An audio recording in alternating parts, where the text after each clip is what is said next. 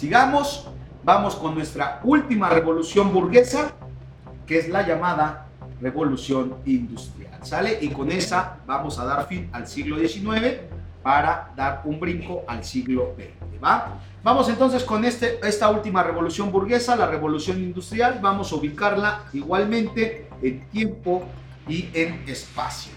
En tiempo la ubicamos segunda mitad del siglo XVIII, primera mitad del siglo XIX, 1760-1840. ¿Sale? En tiempo. Y en espacio, en Inglaterra. ¿Sale? Ahí tenemos. Donde surge y cuándo surge esta revolución. ¿Cómo la definimos? Nos dice, la revolución industrial fue un proceso de extraordinario desarrollo y de radical transformación en dos aspectos principales. En la industria y en el comercio. ¿Sí? La transformación y el desarrollo en estos dos aspectos, compañeras, compañeros, en la industria y en el comercio, va a venir a modificar, a cambiar la ciencia, la tecnología, las comunicaciones, las costumbres, la sociedad, las mismas religiones, hasta el nacimiento, el surgimiento de clases sociales nuevas. El desarrollo en estas dos cuestiones, en la industria y en el comercio, van a venir a modificar todo, todo lo que tenemos concebido hasta el momento como sociedad, todos los aspectos. Ahora, vamos a ver algunas de las características más importantes de esta nuestra tercera revolución la revolución industrial. Primero, se llevan a cabo cambios profundos en la producción y distribución de mercancías, que es lo mismo producción y distribución a gran escala. Hasta antes de la revolución industrial, ¿cuántas camisas, suéteres como este producíamos?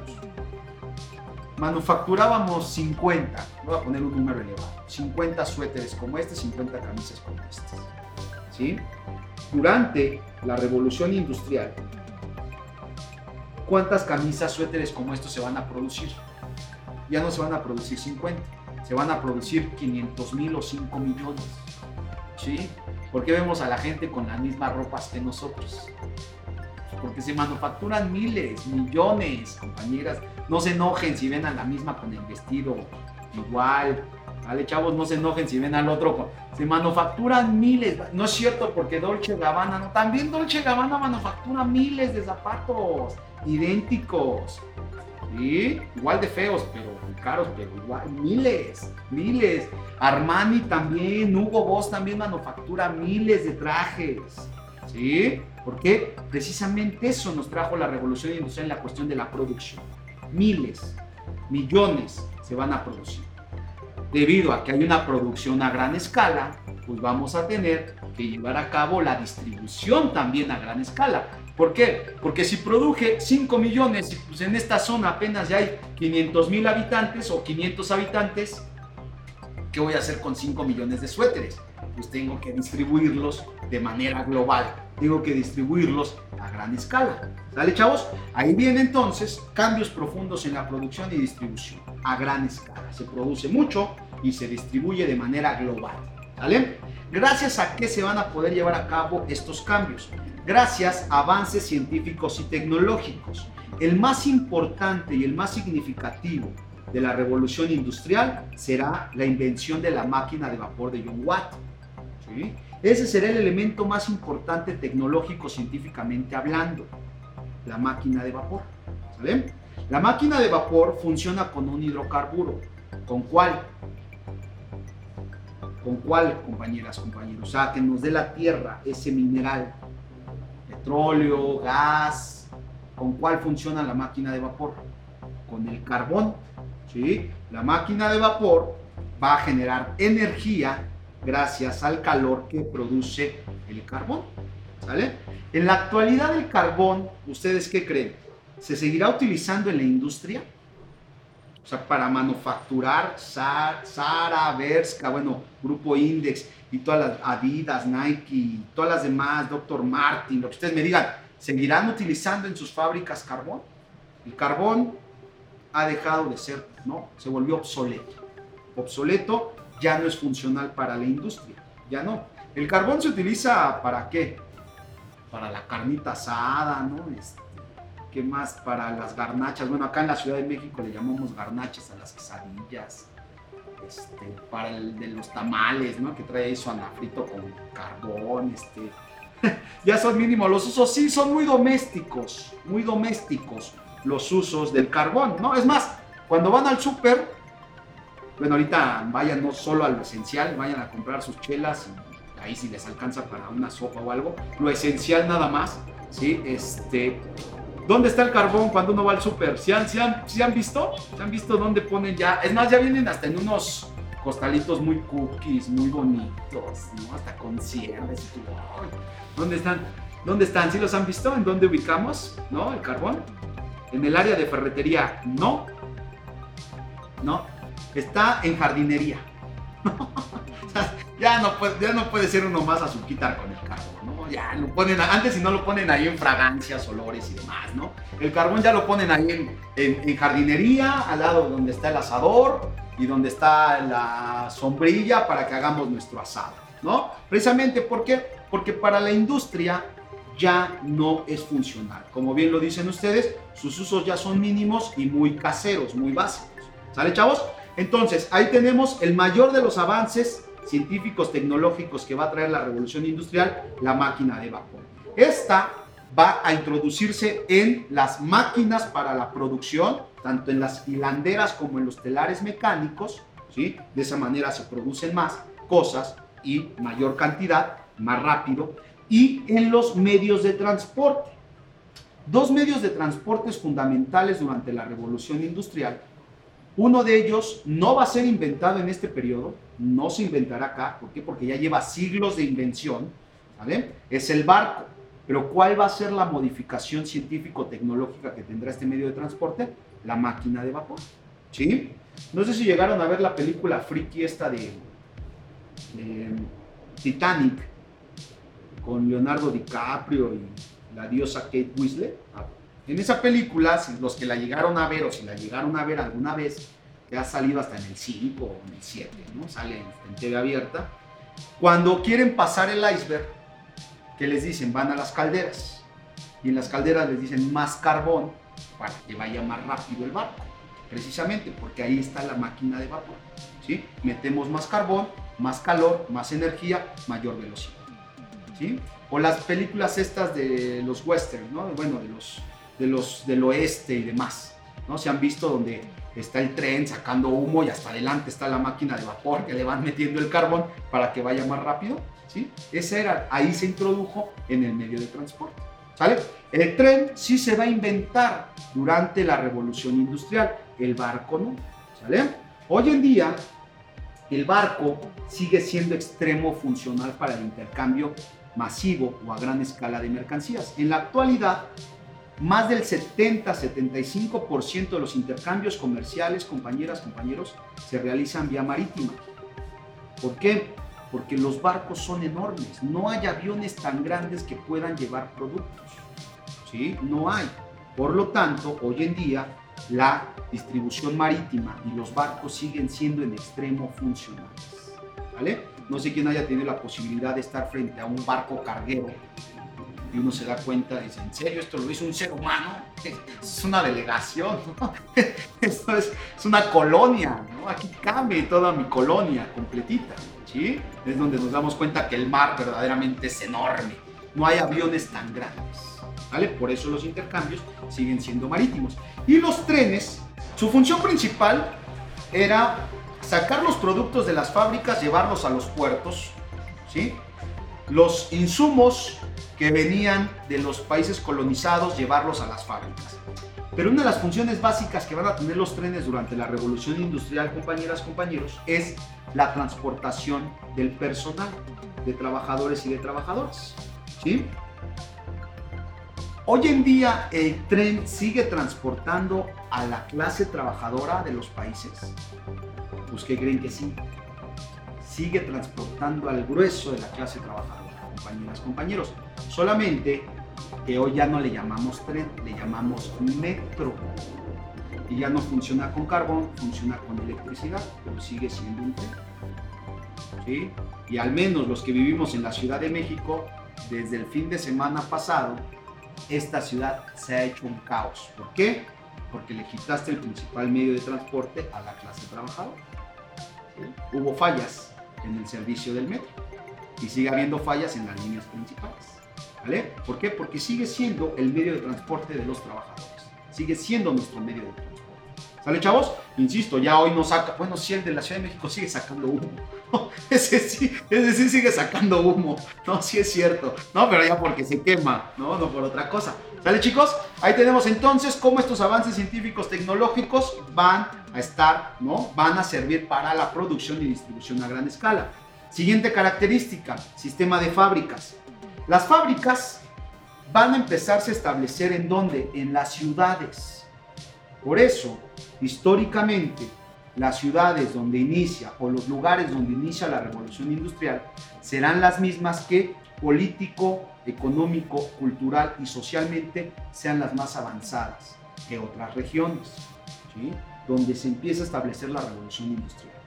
¿Vale, chavos? Y no solo en México, sino en todo, todo el mundo. Porque en Inglaterra, Manchester, Londres y Liverpool son las ciudades más importantes, porque ahí es donde inició la revolución industrial. Para los que les gusta el fútbol, ¿cuál es el equipo más ganador y más emblemático de Inglaterra?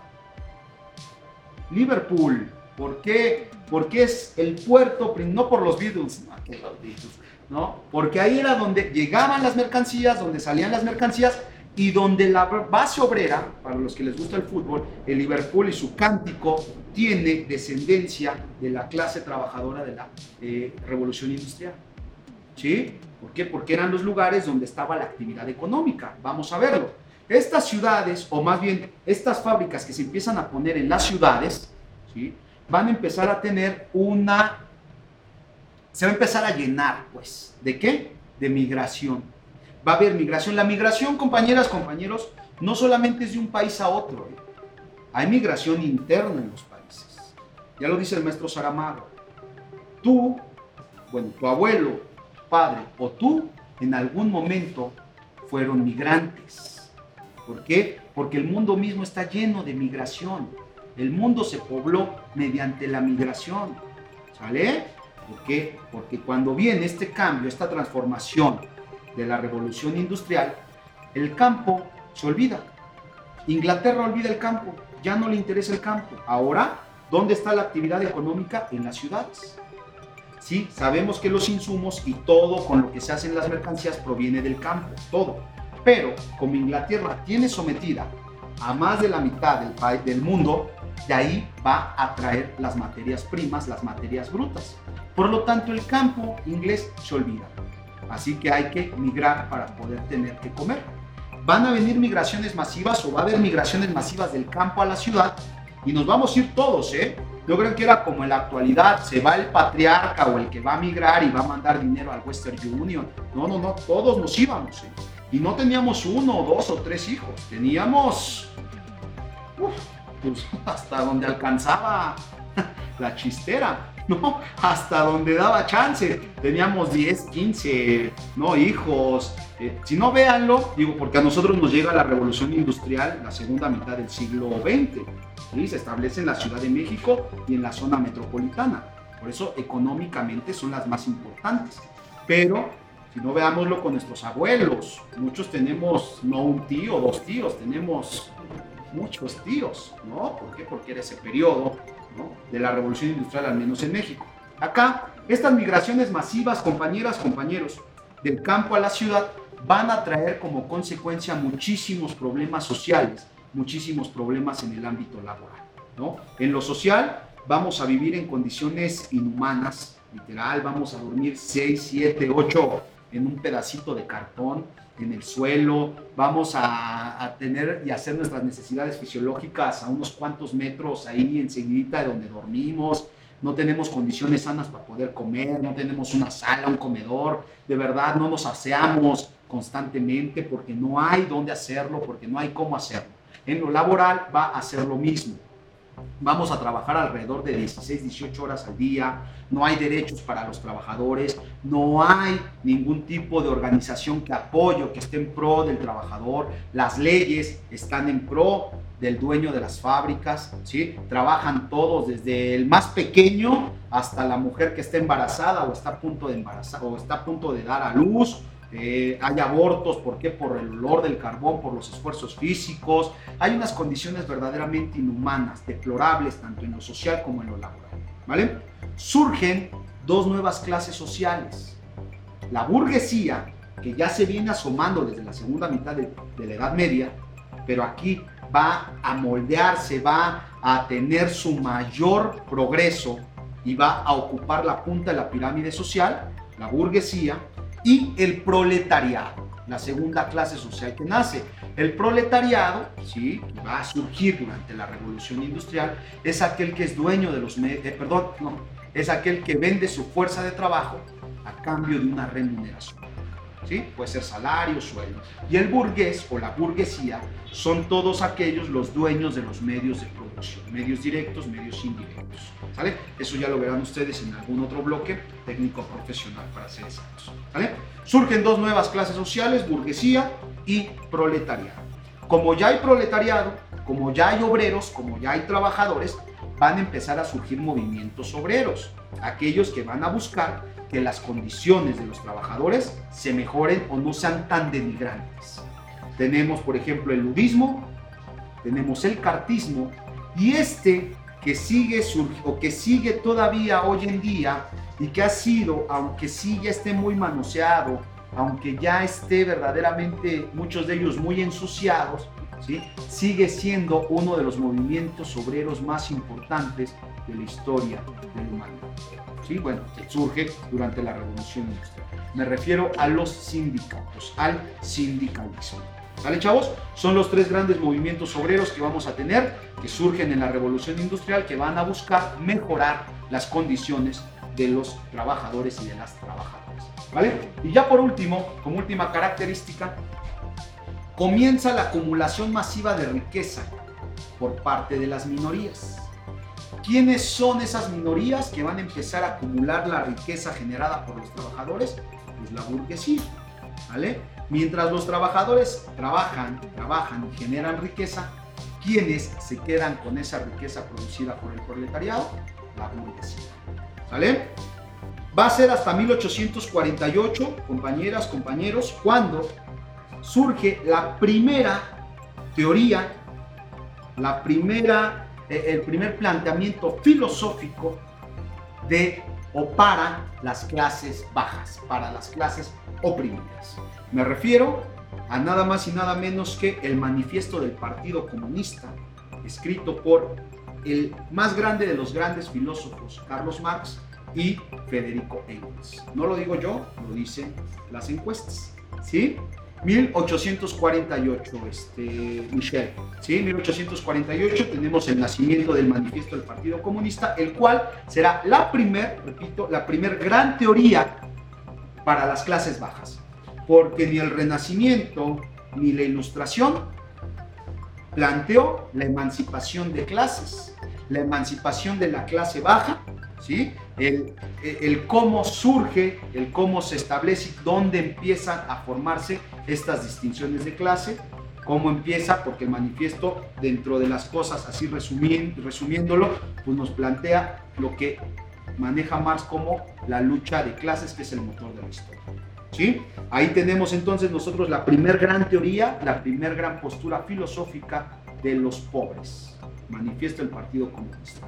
Dice el inicio, un fantasma recorre Europa, el fantasma del comunismo. ¿Sí? Así empieza. No se espanten, no, se espanten. Así, nos vamos a volver comunistas, el No, no se espanten, no se espanten. Sí, hay que leer, hay que informarnos, pues para que no nos mientan y no, no nos digan que López Obrador es socialista o comunista. No, no, hay que leer las bases del, del, marxismo para que no nos vayamos con la idea de que Morena y que son comunistas o que el comunismo nos va a quitar una tele para dársela a quien no mm, Así no funcionan las bases. ¿Sale, chavos? Entonces ahí tenemos nosotros las características más importantes de la revolución industrial que será nuestra última revolución burguesa. Vamos a los dos últimos temas. Nos vamos hasta el siglo XX con la llamada Primera Guerra Mundial o también conocida como la Gran Guerra. ¿Sale chicos? ¿Sale chicas? Vamos a ubicarla como lo hemos venido haciendo en tiempo y en espacio. Vamos a ver las características más, más importantes, un resumen del resumen, por supuesto. ¿Sale? Vamos entonces con este primer gran conflicto del siglo XX. Primera Guerra Mundial o Gran Guerra. Vamos a ubicarla en tiempo, de 1914 a 1918, cuatro años de Primera Guerra Mundial. Y vamos a ubicarla en espacio. En espacio, Europa, y hay una pequeña parte de, de, de, Asia, ¿no? Hay como este triángulo, ¿sale? Pero el epicentro será en Europa. ¿Sale, chicos? Ahí tenemos entonces Estados Unidos parece ser que es la potencia, o no parece, es el país que no tendría nada que hacer en la Primera Guerra Mundial, ¿sale? Pero vamos a ver por qué entra, cómo entra. Bueno, vamos al detonante. La historia oficial, que es la que nosotros nos tenemos que basar, nos dice lo siguiente. El detonante o el por cuál o el por qué estalla este conflicto es o fue el asesinato del archiduque Francisco Fernando de Austria-Hungría y de su esposa. Ese es el detonante, ¿no? Que nos han dicho históricamente y nos han dicho desde la primaria, luego en la secundaria, ¿no? El asesinato del archiduque Francisco Fernando de Austria-Hungría y de su esposa. Y ahí nosotros le complementamos, ¿no? En, Bosnia, en Sarajevo, en Bosnia, el 28 de junio de 1914, a manos del grupo nacionalista serbio Mano Negra. No lo confundan con el de punk. Decir, mano chao, fue el que disparó. No, no, no, no. Ese grupo franco-español obviamente toma el nombre de este grupo nacionalista serbio, pero nada que ver, ¿vale? Nada ¿Vale, chicos? Ahí está entonces el asesinato del archiduque Francisco Fernando de Austria-Hungría y de su esposa. Ese será el detonante por el cual estalle la Primera Guerra Mundial. Vamos a los bandos. Tenemos a las llamadas triples. Acá tenemos a la Triple Alianza y a la Triple Entente. ¿Sale? La Triple Alianza va a estar conformada por el líder del grupo que es Alemania, Italia y el Imperio Austrohúngaro. Y ahí pues uno que se quiere meter porque quiere ser potencia, pero era conocido como el gigante con los pies de barro, el Imperio Otomano. ¿Sí? Actualmente lo conocemos como Turquía y el mundo árabe. ¿Vale? Ahí tenemos entonces los integrantes de la Triple Alianza, Alemania, Italia, el Imperio Austrohúngaro y el Imperio Otomano. Y los integrantes de la Triple Entente van a ser Inglaterra, Francia y Rusia de 1914 a 1917. Porque en 1917 va a salir Rusia y va a entrar Estados Unidos a este conflicto. Pero bueno, para entrar a un conflicto como estos, tenemos que ser agredidos directamente. No podemos entrarle nomás porque sí, nomás porque me dan ganas o porque quiero ser un país hegemónico, ¿ok? Pero para ello tienes que ser agredido directamente. Si no eres agredido directamente no puedes entrar a la guerra. Estados Unidos está muy lejos del epicentro bélico. Hay que ver entonces cómo es que entró. Y ahí México tiene un papel interesante importante para que los Estados Unidos ingresen a este conflicto. ¿Vale? Vámonos entonces al 1917, que es una fecha determinante, una fecha importante no solo para la Primera Guerra Mundial, sino para el desarrollo de la historia de, uh, mundial. ¿Vale? ¿Por qué? Porque por un lado, 1917, Rusia abandona la guerra. ¿Y por qué abandonará la guerra Rusia? Porque en su territorio, en octubre de ese año, en octubre de 1917, triunfa la Revolución Rusa. La Revolución Rusa, la cual va a tener como personajes principales a Vladimir Lenin, Vladimir Lenin. Luego tenemos a Losif o José Stalin, en castellano José Stalin. Y este que va a huir de, bueno, va a estar en exilio constante desde que Stalin asumió el poder y va a llegar a México en 1937. Va a ser recibido por el presidente Cárdenas y se lo van a terminar echando, lo van a terminar matando de un pioletazo en la cabeza el 20 de agosto de 1940. Fue amante de Frida Kahlo. ¿no? Esa Frida andaba con todo, le daba toda esa Frida, ¿no? Tenemos a un tal León Trotsky, ¿vale? León Trotsky. Los tres personajes principales de la Revolución Rusa.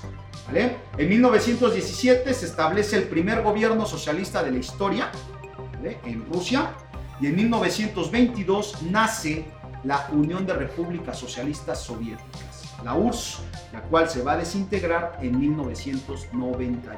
¿Sale compañeras, compañeros? Ahí tenemos entonces a los personajes más importantes, el primer gobierno socialista de la historia, 1917, y cuando nace la Unión Soviética, 1922. ¿Vale? Ahí tenemos entonces, chavos, chavas, por qué Rusia tiene que abandonar la guerra en 1917. ¿Vale? La abandona porque estalla la revolución. Ahora, hay una vacante. Digo, no quiero utilizar ese término, pero hay un lugar disponible para que entre otro país. Y es entonces cuando Estados Unidos ingresa a la guerra. Y es donde les mencionaba que México va a tener un papel importante. En 1915, Alemania hunde un buque inglés llamado el buque Lusitania. Era un buque inglés pero llevaba tripulantes estadounidenses. 1915, vayan poniendo en contexto. Pero en 1917, Alemania manda un telegrama llamado el telegrama Zimmermann. A ver, vamos, vamos a dejarlo en suspenso, vamos a ver qué pasa con, con el telegrama Zimmermann. ¿A qué le suena Zimmermann? ¿Como a qué país? Es alemán, ¿no? Alemán. Ese telegrama Zimmermann lo escribe Alemania o se lo manda Alemania a México. 1917. ¿Quién es presidente de México en 1917? El hipster de los hipsters, ¿no? El asesino del general Emiliano Zapata, Venustiano Carranza. Carranza es presidente de México en 1917. ¿Vale? Este pues era pro-estadounidense y demás. Bueno, ese telegrama Zimmerman con destino a México decía lo siguiente, lo voy a parafrasear. Decía que México le entráramos a la guerra del lado de la Triple Alianza y que atacáramos a Estados Unidos antes de que Estados Unidos atacara a Alemania como represalia por lo ocurrido hace dos años con el buque lusitano. Y que si lográbamos ganar la guerra, o sea, que si nos uníamos y la Triple Alianza ganaba la guerra, nos regresaban parte del territorio robado en 1848. ¿Ustedes qué hubieran hecho? Estamos en periodo todavía revolucionario, ¿eh? Todavía hay una revolución aquí inconclusa en México que inició 7 eh, años atrás, 1910. ¿Sí? ¿Qué harían ustedes? ¿Le entran a los catorrazos contra los gringos? Uy, no, porque luego, ¿quién nos vende Nike, no? Luego, nunca, sí, pues patrio muerte, ¿no? ¿Qué? ¿Qué nos iban a quitar la otra mitad? ¿Qué más da? Mientras nos dejen la Ciudad de México y el Estado de México. ¿no? ¿Sí? No, a ver, digo, es una pregunta obviamente en forma, en forma de juego, ¿no? ¿Por qué? Pues porque la historia está, la historia está escrita, ¿vale? Pero bueno, dice, no, pues no era conveniente, ¿no? Veníamos en un periodo, estábamos todavía en un periodo, en un proceso revolucionario, ¿sí? Entonces, ¿qué pasaba, no? Obviamente que pues estaba muy buena la recompensa, ¿no? Nos iban a regresar aquí a los Lakers, nos iban a regresar Disneylandia, nos iban a regresar, ¿qué? A las vaqueritas de Dallas, tal vez, a los vaqueros de Dallas, ¿no? Quién sabe qué territorio nos iban a regresar. Las Vegas, tal vez, ¿vale? Este telegrama, compañeras, compañeros, nunca le llega a México, ¿no? Es interceptado por los ingleses y los ingleses se lo muestran a los estadounidenses. Y Estados Unidos, pues dice, no me queda de otra más que tener que entrarle a la guerra. ¿Por qué? Porque ya hundiste un buque con tripulantes estadounidenses y esta gota que derrama el vaso, estás diciéndole a mi vecino que me ataque. No puedo tolerar eso, aparte a mí como estadounidense no me gusta la guerra, le tengo que entrar porque me estás obligando a entrarle y es como ingresan a este conflicto bélico llamado la Gran Guerra. ¿Sale chicos? Vamos a ver el fin de la misma, 1918, 11 de noviembre, concluye o se tiene estimada la fecha como eh, marcada el fin de la Primera Guerra Mundial. Pero no será sino hasta el 28 de junio de 1919 cuando la única que quedaba bien sólida o creía estar sólida, Alemania, que se volvió el, líder de la Triple Alianza, ¿sí? firma su rendición en los llamados o en el llamado Tratado de Versalles. Márquenlo bien, resalten este fenómeno o este pacto, este tratado, porque será el primer determinante, la primer, el, el, primer causante de la Segunda Guerra Mundial, el Tratado de Versalles. ¿Sale? ¿Por qué? Porque Alemania se rinde, ya no le queda de más, ya no le queda otra, ¿sí? Firman los tratados de Versalles y en estos tratados a Alemania se le van a cobrar todos los gastos de guerra. Se le va a echar la culpa de todo, se le va a pedir que indemnice a las naciones, que paguen la infraestructura, que regrese territorios robados, Alsacia, Lorena principalmente, ¿sí? Se le reducen sus ejércitos a 100.000 efectivos, ¿vale? Se le prohíbe la industria pesada, o sea, no puede manufacturar tanques, no puede manufacturar armamento, o sea, que fue la perjudicada en el Tratado de Versalles. Por obvias razones habrá un resentimiento años después. ¿Sale chicos? Dentro de, otros, eh, dentro de otros puntos u otros puntos que tiene el Tratado de Versalles, nace el antecedente de la ONU, que es la llamada Liga de las Naciones, que tiene como función principal evitar la guerra. Pero tal parece que no hizo bien su trabajo, porque años más tarde va a estallar la segunda, ¿no? La ONU nace en 1945, que tiene también como función principal evitar conflictos bélicos, que ya vimos o hemos visto que tampoco hacen muy bien su trabajo, ¿sale? Y por último, se van a fragmentar los todavía hasta ese momento imperios que existen. El imperio austrohúngaro y el imperio otomano. ¿Sale compañeras, compañeros? Ahí tenemos entonces nosotros el fin de la Primera Guerra Mundial. Bueno, entonces vámonos a nuestro segundo conflicto bélico del siglo XX, nuestro último tema de historia, de, de historia universal, para irnos a historia de México. Y nos vamos entonces a la llamada Segunda Guerra Mundial. ¿Sale? Segunda Guerra Mundial, vamos a ubicarla en tiempo y en espacio. En tiempo lo ubicamos de 1939 a 1945. Sigue siendo la primera mitad del siglo XX. No tardó mucho no tardó mucho para que estallara este conflicto, este segundo conflicto bélico a nivel mundial. ¿Sale? 1939-1945 en tiempo y vamos a ubicarla en espacio, donde se desarrolló o cuáles fueron los epicentros bélicos de, esta, de este conflicto llamado Segunda Guerra Mundial. Europa, una parte de África y el Pacífico Asiático. ¿Quién se está quedando de nueva cuenta fuera de este conflicto. ¿Qué país? Que participó, pero que no está ni en África, no está ni en el Pacífico Asiático, ni está en Europa. Los Estados Unidos, de nueva cuenta, van a querer entrar a la Segunda Guerra Mundial, pero no van a poder tan fácil. ¿Por qué? Porque el epicentro y el conflicto bélico práctico se está llevando en territorios lejanos. ¿Vale? ¿Habrá un telegrama Zimmerman 2?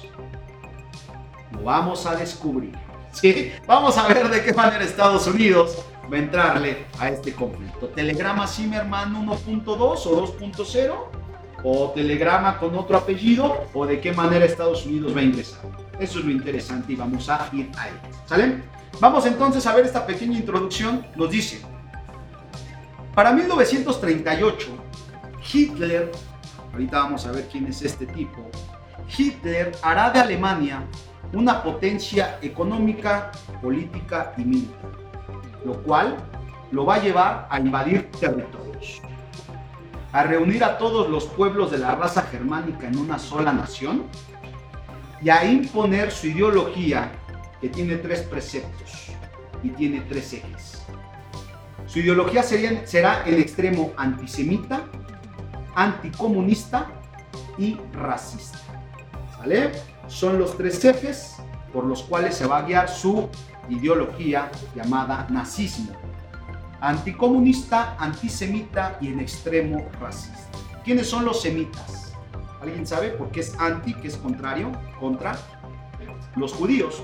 Los judíos son, pues, también como se les conoce a los judíos, los semitas. ¿Vale? Ahí tenemos entonces esta pequeña introducción, ¿vale? Con algunas imágenes. Bueno, vamos a ver cuáles fueron las causas que originaron la Segunda Guerra Mundial y los bandos. ¿Vale? Ya les había yo mencionado hace unos minutos que tomáramos bien en cuenta que subrayáramos el famosísimo Tratado de Versalles, porque será la primer causa por la cual estalle la Segunda Guerra Mundial. Ahí lo tenemos. En IECA, tocamos vidas, cambiamos destinos.